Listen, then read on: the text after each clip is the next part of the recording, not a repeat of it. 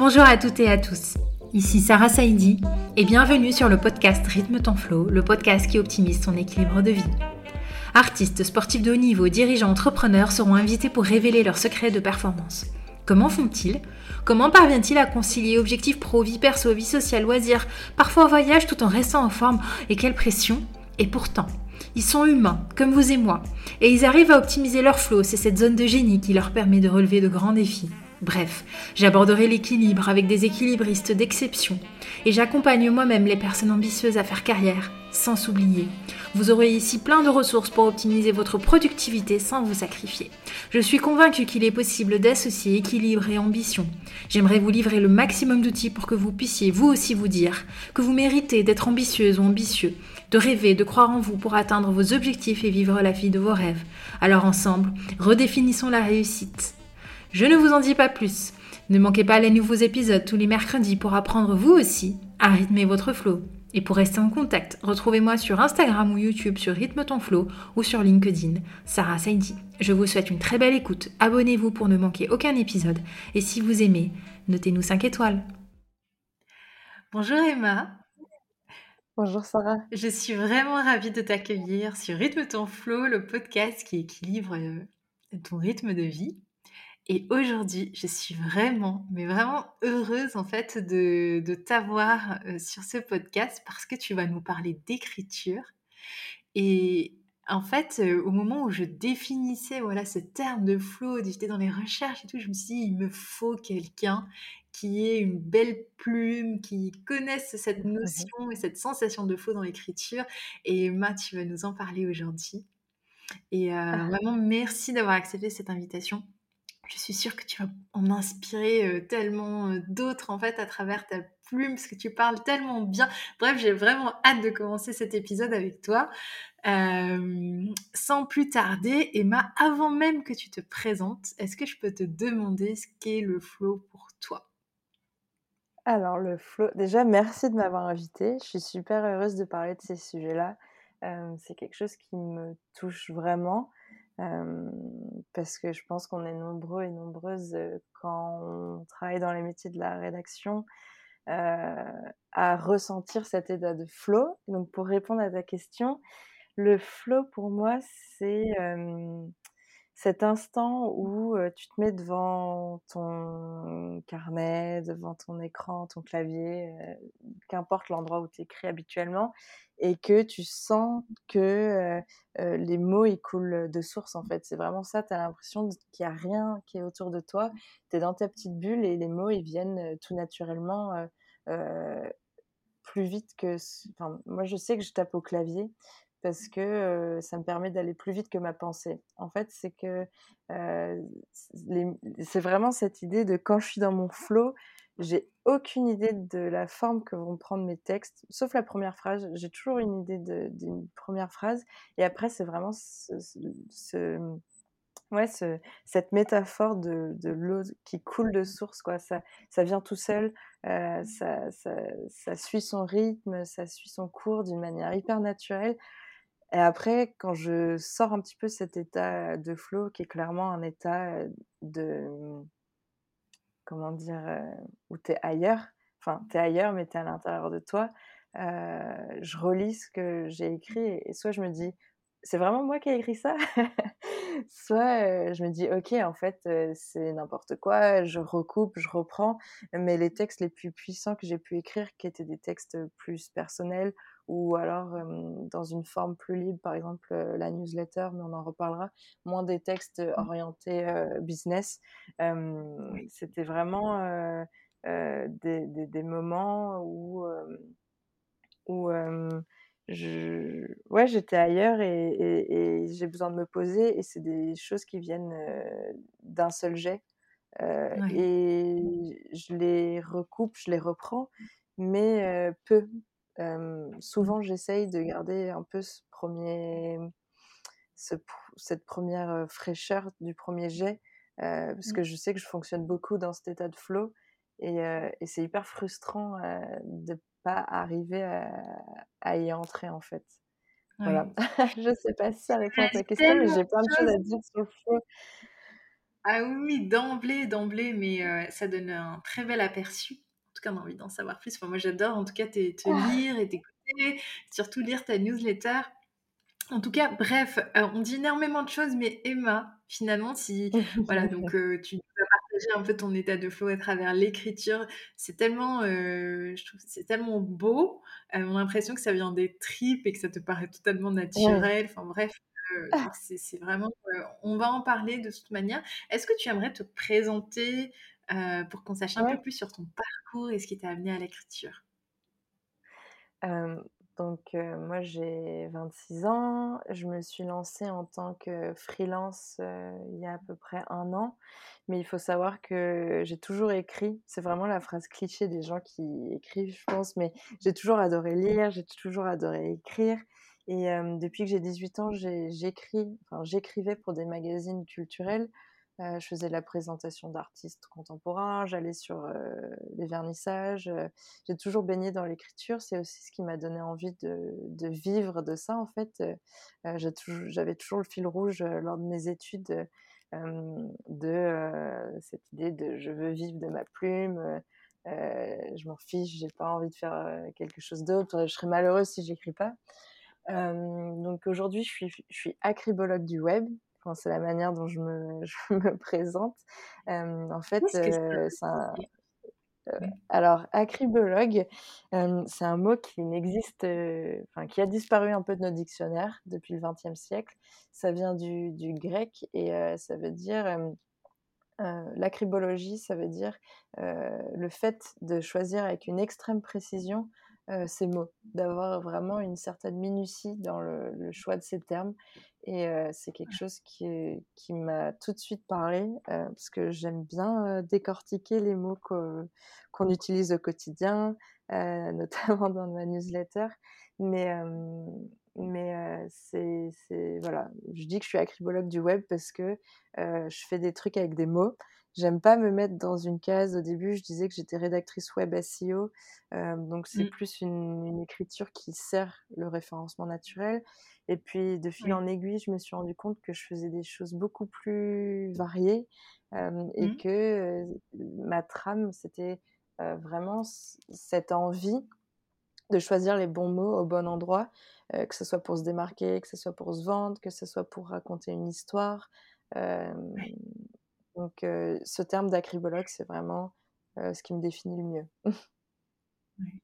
Et ce que je trouve assez décalé, c'est acribologue, donc un terme complètement désuet avec du web. si tu rajoutes 3.0, on est vraiment à la fois dans le passé et dans l'avenir.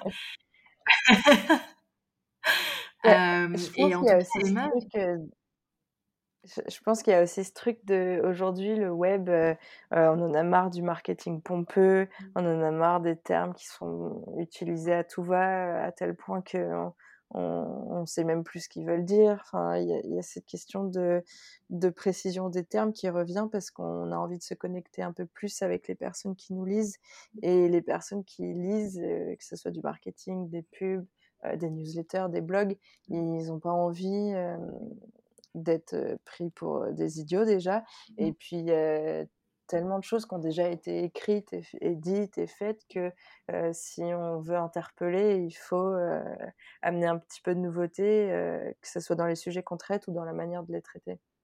Oui. Bah justement, est-ce que ça te dirait de mettre les pieds dans le plat et de parler écriture et business tout de suite? Parce que ça me vient à l'esprit. Et je me dis, est-ce que finalement écrire pour le business, ça contraint pas justement ce flow, cette notion de liberté Parce que forcément, tu penses utilité. Oui. Ben, pour être honnête, si. en fait, moi, je, je, je pense qu'on est nombreuses dans mon cas. Je me suis lancée dans la rédaction web parce que c'est ce qui me permettait de concilier plusieurs choses enfin vivre de mon de ma plume clairement donc trouver des clients euh, travailler de, chez moi tout ça. Euh, et euh, j'en parlais l'autre jour c'est hyper frustrant en fait de faire un métier passion mmh. sur certains points. Parce que ce qui m'a amené à faire ce métier, cet état de flow, cet état d'écriture, où, où j'écris de manière hyper fluide, je réfléchis pas forcément à la manière dont ça sort, j'adore que les mots mmh. ils s'entrechoquent entre eux, etc. Et ben je peux pas forcément le faire pour mes clients et mes clientes et du coup, je, ça fait un an maintenant, mais ça fait quelques mois que j'ai décidé de lancer une newsletter justement pour retrouver cet état de flow. parce que avant d'écrire pour les autres, dans ce genre de format, j'écris pour moi, mmh. avec ma tonalité propre, sur les sujets que moi je choisis, que ce soit long ou court. Ben, c'est moi qui décide aussi parce que ça devient mon propre moyen de communiquer avec les autres. Et je trouve que quand on se lance dans. Enfin, quand on utilise sa passion, que ce soit l'écriture ou autre chose, mmh. comme business, il ne faut pas oublier que notre passion, elle sera modifiée. Par exemple, moi, j'écris plus du tout pour moi parce que le soir, quand je termine mon boulot, mmh. j'ai vachement de mal à rouvrir mon ordi euh, et de me dire bon vas-y euh, tu as passé toute la journée sur l'ordi tu t'y remets euh, pour tes mmh. projets tes projets perso et du coup c'est intéressant de réfléchir à cette question d'un entre deux de faire des projets qui te plaisent à fond mmh. pour des clients qui ont les mêmes valeurs que toi, qui te laissent t'exprimer, qui te choisissent parce que c'est toi et tu as ta tonalité propre, et tes projets pro, enfin perso, pardon, que tu peux faire le week-end et tout ça. Et pour réussir à faire ça, mmh soit il faut bosser qu'avec des gens qu'on kiffe et qui nous kiffent, soit créer un projet pro qui est entre les deux. Par exemple, une newsletter, pour moi, ça a été salvateur, je pense, pour pouvoir continuer à entretenir cette flamme mmh plutôt que le flow. Et, et aussi cette idée de vraiment couper. Quoi. Enfin, le, le, soir, si tu veux te mettre à tes projets perso, il faut que tu sois hyper rigoureux ou rigoureuse avec toi-même et que tu te cales un temps et qu'avant de te replonger dans les projets perso, par exemple, je sais pas moi, tu coupes pendant deux heures, tu vas te promener, mmh. tu vois un pote ou une pote, tu vas boire un café. Ça, moi, c'est quelque chose, j'ai clairement du mal avec ça, mais j'ai essayé de concilier en faisant un autre format où je trouvais mon flow. Du coup. Mais c'est très intéressant ce que tu dis et c'est là où en fait finalement on comprend bah, le titre du podcast, le rythme de ton flow. Il est bien beau de le trouver ce flow et puis de se sentir. on parle même d'écriture hypnotique. Hein, on, se, sent vraiment. c'est comme un peu la sensation que tu décrivais. C'est les mains qui écrivent alors même que les pensées ne sont pas encore conscientisées. En tout cas.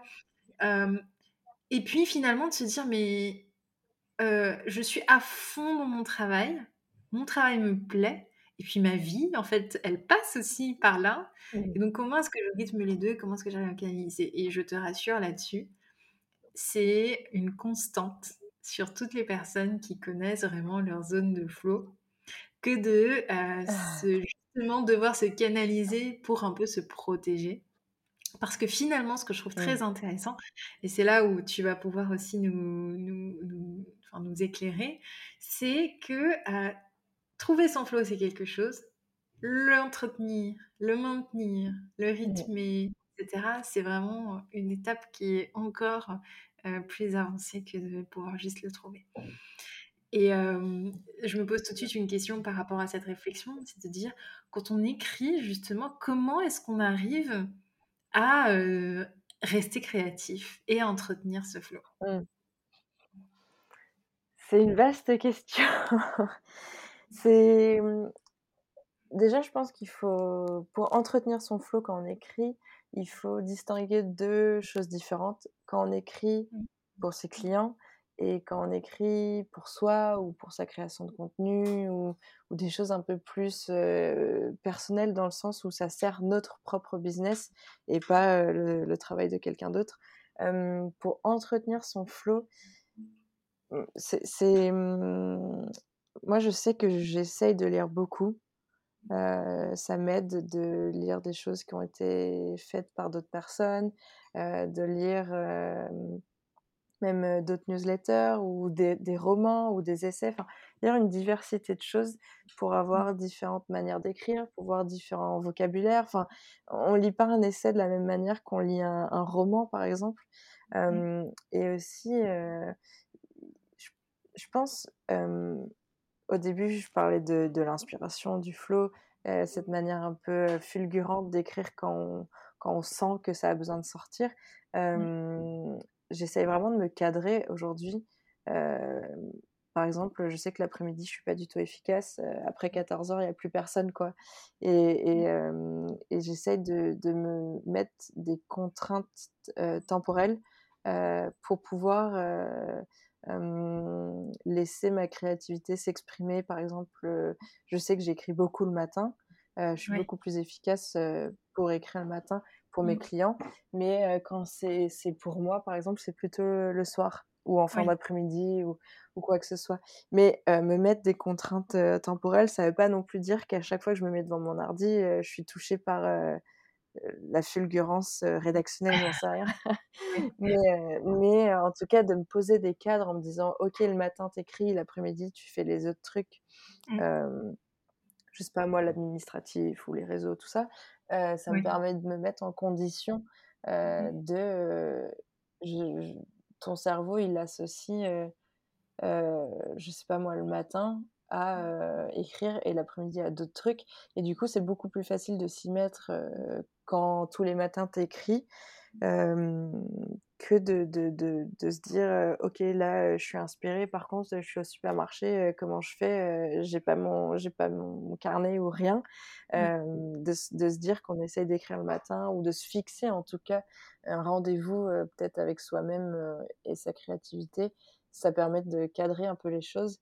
Je dis pas que ça ça relâche la créativité à chaque fois qu'on se met devant son ordi entre 8:00 et midi, mais au moins, ça ça, ça, ça conditionne un peu, un peu plus le le le le fait de réussir à atteindre ce moment de créativité. Mmh. Et ce que je trouve intéressant dans ce que tu dis, c'est, finalement, entretenir, arriver à dompter et finalement, c'est comme si mettre certaines règles était bénéfique, en fait, pour être beaucoup plus libre. Il y a une expression que j'aime beaucoup, c'est, finalement être libre, c'est choisir ses propres contraintes et je trouve ça vrai, en fait. Parce que finalement, aujourd'hui, pour arriver à gagner sa vie à travers le métier de l'écriture, il y a quand même une stratégie à mettre en place. Tu es pre entrepreneur avant d'être, heu, je rédac rédactrice, web, donc tu as énormément de casquettes à gérer à côté. Il faut un peu de discipline, heu, ta vie personnelle et cetera. Et puis l'inspiration, heu, ça tombe pas du ciel. Effectivement, Ouais, bah l'inspiration. Ouais, bah, en fait, avant que je me lance à mon compte, je pense que j'avais cette idée, un peu biaisée que l'inspiration, ça tombait du ciel parce que, j'avais, comment dire? L'espace mental disponible pour pouvoir accueillir cette inspiration quand elle venait. Mais Mmh. par contre, maintenant que je travaille, heu, là-dedans, Mmh. J'ai beaucoup moins d'espace de libre pour, heu heu, me dire, heu: «Ah là, je suis vachement inspirée, je suis en train de faire un truc pour mon client, tant pis, je lâche tout et et je fais mon truc, quoi». Parce que j'ai des deadlines, j'ai des choses à enfin, j'ai des des des contraintes, de boulot, quoi. Enfin, c'est un boulot comme un autre et et du coup, de mettre des, un temps dédié, par exemple, que le matin et cetera, ça me permet, heu, de de aussi de déculpabiliser en disant: «Bon OK, là j'écris, que ça soit pour moi ou pas ou pour un client, je Mmh. sais que je vais passer ce enfin, dédier ce temps à l'écriture et puis si j'y arrive Oui. pas, tant pis, je fais des tâches, minimes, mais au moins si j'y arrive et ben, ça sera un temps, qui empiète sur rien d'autre, parce qu'il a été dédié, à cette activité-là». J'ai juste une question pour pimenter un peu tout ça. Est-ce que tu pourrais nous partager, un moment qui a été plus compliqué que d'autres et qui t'a fait prendre conscience, bah, de certaines choses, en fait? Peut-être des pannes d'inspiration, syndrome de la page blanche, des Mmh. réorientations, enfin bref, un vraiment un moment de vie où tu t'es dit: «Ah, là je dois prendre un virage» et qui t'a fait Mmh. grandir, en fait? Bah, comme je te disais, ça fait 1 an à peu près que je me suis lancée vraiment en freelance parce qu'avant j'écrivais pour des magazines, des webzines et tout ça Mmh mh. et je pense qu'on est dans une société, qui prône la productivité à tout va, qu'importe son état physique, émotionnel, tout ça. Donc quand je me suis lancée en décembre, j'ai pas pris de vacances jusqu'à septembre. Donc ça fait 9 mois. C'est long, vraiment c'était long parce que j'ai enchaîné direct le boulot de freelance, après mon master. Enfin voilà, il y a eu beaucoup de choses, on était en contexte de covid. Heu, j'ai pas eu de de pause vraiment où je me suis, heu, où j'ai stoppé en fait ma réflexion et que j'ai fait autre chose Mmh. et donc en avant de partir en vac en vacances, donc au mois d'août, je voyais tout le monde qui était en vacances, tout ça et je me disais: «Mais en fait, j'arrive pas, genre j'arrive pas à écrire, c'est pas possible». Je je je voyais mon ordinateur, j'avais envie de le jeter par la fenêtre, Mmh. heu, j'avais 0 inspiration, que ça soit pour moi, pour mes clients ou pour, des projets perso, enfin et et là, je me suis dit: «OK, il y a un truc qui va pas». J'ai essayé de réfléchir, je me suis dit: «Est-ce que c'est l'acte même d'écriture qui me rebute maintenant? Est-ce que c'est les sujets sur lesquels je suis en train d'écrire? Est-ce que c'est la contrainte que je me mets?» parce que, jusqu'en septembre, j'ai essayé, par exemple, d'écrire, comment dire? De faire, par exemple, un article de blog ou quoi, heu, sur une journée. Mmh. C'est-à-dire que je faisais mes recherches le matin et j'écrivais l'après-midi et en fait, je me suis rendu compte que je fonctionnais pas enfin, ça fonctionnait pas pour moi du tout, que je Mmh. préférais, par exemple, faire mes recherches, la veille et écrire le lendemain matin, relire et tout ça. Hem, mais par contre, ouais, avant que je parte en vacances en septembre, c'était hyper compliqué et je pense j'ai un peu foncé dans le mur et je me suis dit: «Mais comment je peux continuer à écrire si là, j'ai même plus envie de de voir mon ordi et que et que, il y a rien qui m'inspire, en fait?» Oui. j'avais aucune inspiration, heu, sur, heu, quoi écrire, même la manière d'écrire.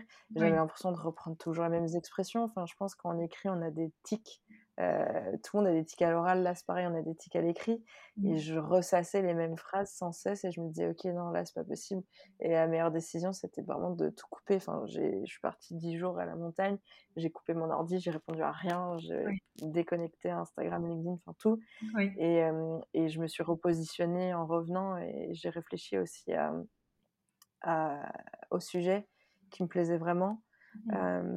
Parce qu'on quand on est dans la rédaction, on se dit tous que notre passion, c'est d'écrire, qu'on adore écrire et tout ça, mais mais en fait, c'est beaucoup plus large que ça. C'est, qu'est-ce que tu aimes écrire? Est-ce que tu aimes écrire de la poésie? Est-ce que tu aimes écrire, un essai? Est-ce que tu écris de la fiction? Est-ce que tu adores écrire, je sais pas moi, sur, la botanique, sur, les voitures? Enfin voilà, en fait, c'est hyper large, il y a plein de facettes et et quand on parle juste de sa passion rédactionnelle, c'est faut creuser un petit peu pour voir c Mmh. qu'est-ce qui te fait kiffer là-dedans? Genre, heu, pourquoi tu aimes écrire vraiment? Est-ce que Oui. c'est le fait d'être tout seul face à ton ordi ou de mettre tes pensées en mots? Et et je pense que le fait de creuser toutes ces, toutes petites, directions et ces ces petits chemins, je sais pas, de tous les emprunter un petit peu, ça m'a permis de de voir lequel je voulais emprunter au quotidien, tous les jours, quoi. Oui. Mais c'est encore un travail en cours et ça sera toujours un travail en cours, parce que c'est compliqué, de enfin, c'est un peu idéaliste de dire, «J'accepte que les missions, où, vraiment je suis inspirée, Mmh. dès que je me lève, tous les matins, pour faire cette mission». Oui. Mais je pense que c'est aussi parce que je suis encore considérée comme jeune freelance, même si j'ai écrit depuis que j'ai 18 ans, heu et que ça sera toujours un travail, en réflexion parce qu'on change tout le temps et notre Mmh. boulot, du coup, il change tout le temps aussi c'est normal. Et heu, c'est exactement là où je te rattrape en plein vol, c'est, bah, finalement, heu, le flow, c'est aussi un changement, tu vois? Et même si on parle de flow dans l'écriture, c'est tellement vaste que tu peux te réajuster et et heureusement d'ailleurs parce que tu Mmh. évolues, heu, tes idées évoluent aussi, heu, ton positionnement a le droit d'évoluer et cetera. Ta manière d'écrire peut-être aussi. Hem et donc Totalement. heu, effectivement trouver son flow, heu, bah, on le disait, hein, c'est bien, mais heu, l'entretenir, c'est mieux et puis, heu, le flow est aussi mouvement. C'est ça qui est très intéressant dans ce que tu dis. 2e chose intéressante, c'est le vide, le vide créateur presque, je sais pas s'il y a une expression à ça, mais en tout cas, des fois déconnecter fait, ressortir quelques idées. Pour la petite anecdote, l'idée du podcast, c'est quand j'ai attrapé covid pendant les vacances. Et en fait, euh, cerveau de temps en temps, ça fait émerger des choses plus sur, euh, voilà, de l'ordre de l'envie, en fait, et moins de l'ordre de la contrainte. Et je trouve ça très intéressant, effectivement, dans ce que tu dis. Déconnecter et Bah, pas en fait, dans... euh, ouais, et, et- et je pense que quand on est entrepreneur, entrepreneuse, euh, on, on a tous ce but ultime de vivre euh, de ce qui nous fait kiffer, de ce qui nous donne envie de nous lever. Et, mais ce qui nous fait vraiment envie, on, on- je sais pas comment dire, il y a, il y a forcément un petit côté d'idéalisation. Euh, parce qu'une fois que tu es dedans tous les jours, tu te dis, mais en fait, j'avais pas du tout pensé à ça. C'est vrai que euh, si je veux vivre, bah, par exemple, de mon écriture, il va falloir que j'écrive sur des choses qui me plaisent pas forcément, ou alors il faut en plus que je fasse mon marketing, ou, euh, ou mes papiers, je déteste ça. Enfin, il y a plein de facettes. Et, euh, et ce moment de vide, comme tu dis, euh, ça te permet de peut-être se poser la question de ben, qu'est-ce qui me fait le plus vibrer? Dans euh, ce que je fais au quotidien Mm. J'ai une question. Tu- Je pense que tu Ah. vas te marrer. Mais toi, tu dis entrepreneuse, tu dis pas entrepreneur. Je vois un grand sourire. Vaste sujet, ça aussi. Emma, c'est exactement là où je veux en venir. En fait, euh, Euh, je dis entrepreneuse. Vas-y. Pour les personnes qui nous écoutent, euh, je viens de tendre une énorme perche à Emma euh, parce qu'elle s'est spécialisée effectivement dans un certain type d'écriture qu'elle n'a pas encore évoqué. Et euh, juste avant de démarrer ce podcast, euh, je lui ai posé la question euh, Comment tu t'imagines à 5 ans? Et elle m'a répondu experte de ce domaine spécifique dans lequel elle s'est spécialisée. Voilà, j'arrête le suspense. quel, suspense. Oui, en fait, j'ai fait un master en études de genre à Lyon 2.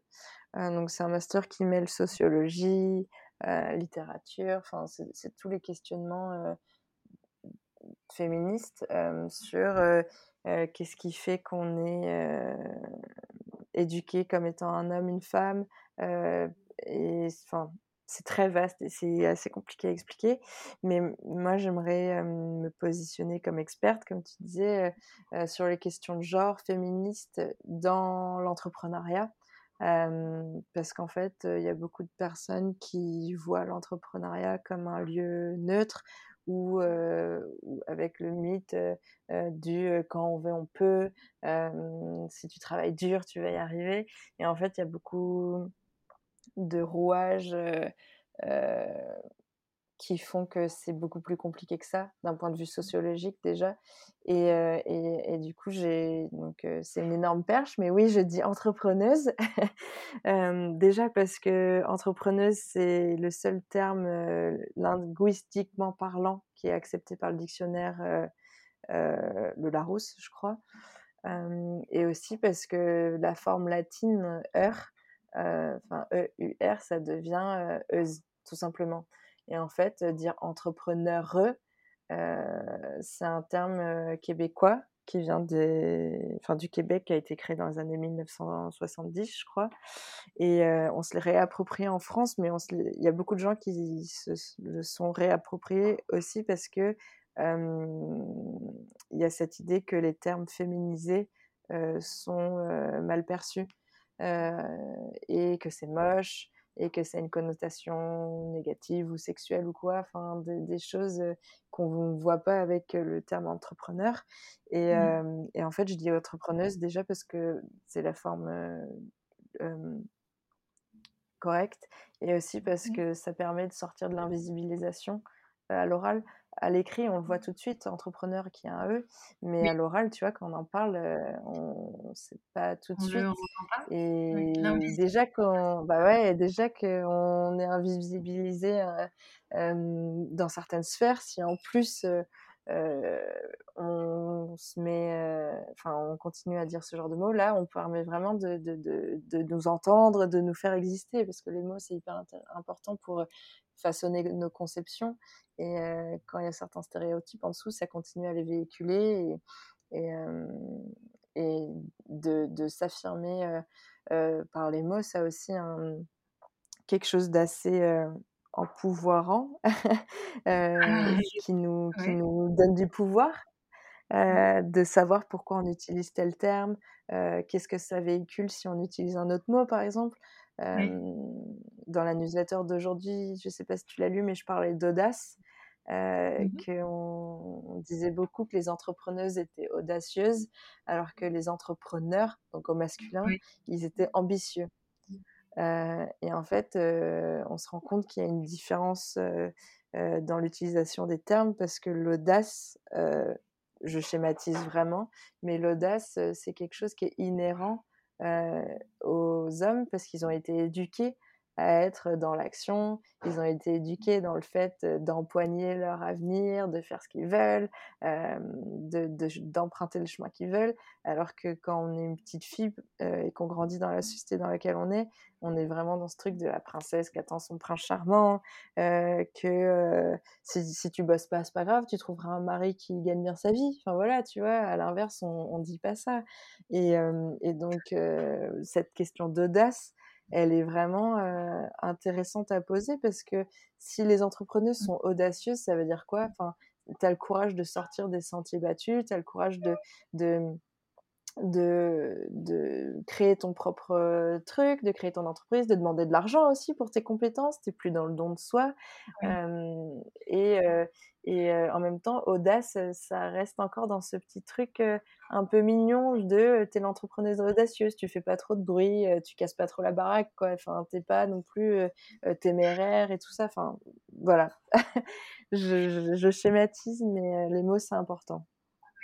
Emma est partie. si je te laisse, si je te laisse encore continuer, je pense que est-ce que le mot audace ou audacieuse, ce serait un peu ton mot de la fin ou est-ce que tu as envie de choisir un autre? Enfin, Quel serait ton mot de la fin? Moi, j'aime beaucoup hein, l'audace et juste parce que voilà, j'adore en fait. Qu'est-ce qui, moi, m'a marqué, petite parenthèse, qu'est-ce qui m'a marqué en fait quand on a fait connaissance Emma se présente comme je casse l'ambiance en soirée.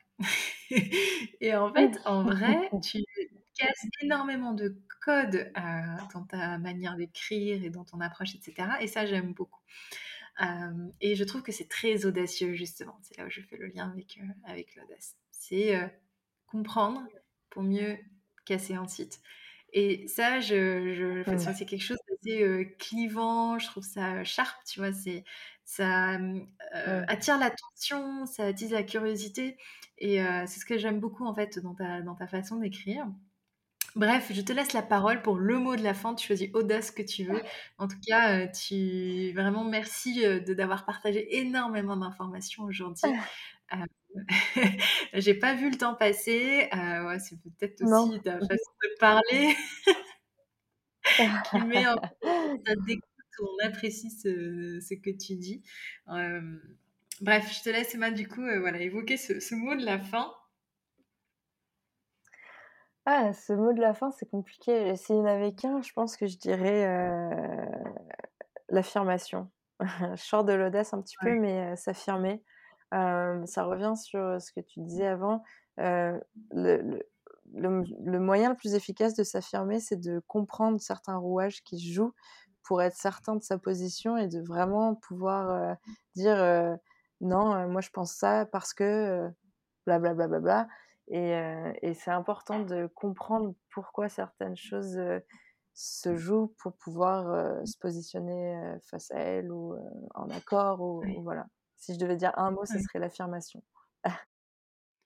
En tout cas, Emma, je suis vraiment ravie que tu aies accepté l'invitation aujourd'hui sur le podcast Rythme ton flow. On a parlé de flow, on a aussi parlé d'équilibre, de créativité. Enfin bref, il y a énormément de choses qu'on peut évoquer. Euh, je sais que tu écris euh, beaucoup en ce moment justement sur un sujet qui te tient à cœur. Et euh, j'adore lire ta newsletter que je reçois sur ma boîte. Est-ce que tu veux en dire plus? Alors cette newsletter, donc elle s'appelle Féministe ton business. Il y a un jeu de mots avec le fait d'utiliser féministe comme un verbe que je pense que c'est important, parce que l'objectif principal de cette newsletter, c'est d'aider les entrepreneuses à, s'affirmer dans leur quotidien de freelance en prenant conscience de certaines choses qui s'y jouent et, pour pouvoir poser des limites claires dans leur business. Voilà, c'est l'enjeu principal. Sachant qu'à chaque, vraiment, à chaque newsletter qu'on reçoit, tu y mets énormément de valeur. Enfin, c'est une vraie lecture. En fait, c'est vraiment un petit moment où je me pose quelques minutes pour lire ben, un article. Et c'est pas simplement une newsletter commerciale, c'est-à-dire que ça fait partie vraiment d'une mmh. stratégie emailing que tu as mise en place, c'est ça? En fait, je ne l'ai pas pensé comme une stratégie emailing à la base. au début, je me suis dit, mais en fait, il n'y a personne qui parle des stéréotypes de genre ou de féminisme dans l'entrepreneuriat. Je vais lancer mon propre truc. J'ai pas encore de blog. La newsletter, c'est un canal où tu peux parler aux gens de manière proche et directe. go. Voilà, c'est aussi simple que ça. Et, je voulais vraiment qu'il y ait cette, idée de communauté et de rendez-vous hebdomadaire où tu prends ton café et tu lances ta newsletter, enfin tu lis la newsletter. Quoi. Ouais, c'est exactement ça. Prendre un café en lisant les newsletters d'Emma. en tout cas, Emma, vraiment ravie. On a parlé d'audace, d'affirmation, enfin bref, plein de très très, très jolis mots. Euh, je te souhaite bah, tout plein d'inspiration dans tous tes projets et puis euh, n'hésitez pas donc à, à, vous abonner à la newsletter de Emma. Euh, elle y met toujours beaucoup de, bon, bien sûr à sa sauce, mais beaucoup de valeurs et beaucoup d'informations qui sont hyper pertinentes, je trouve, bah, justement dans le, le lien entre le, le, féminin et le web. Emma, merci du fond du cœur pour ton intervention. Merci beaucoup Sarah et merci pour ton invitation et au plaisir de discuter de ça encore longuement peut-être avec toutes les personnes qui nous écouteront. Vous pouvez retrouver Emma sur bah, tous les réseaux sociaux, LinkedIn, Instagram, acribologue du web. Ce mot-là, il se retient facilement. merci en tout cas pour tous tes éclaircissements, Emma. Et merci à tous pour votre écoute. Et on se retrouve la semaine prochaine pour un nouvel épisode.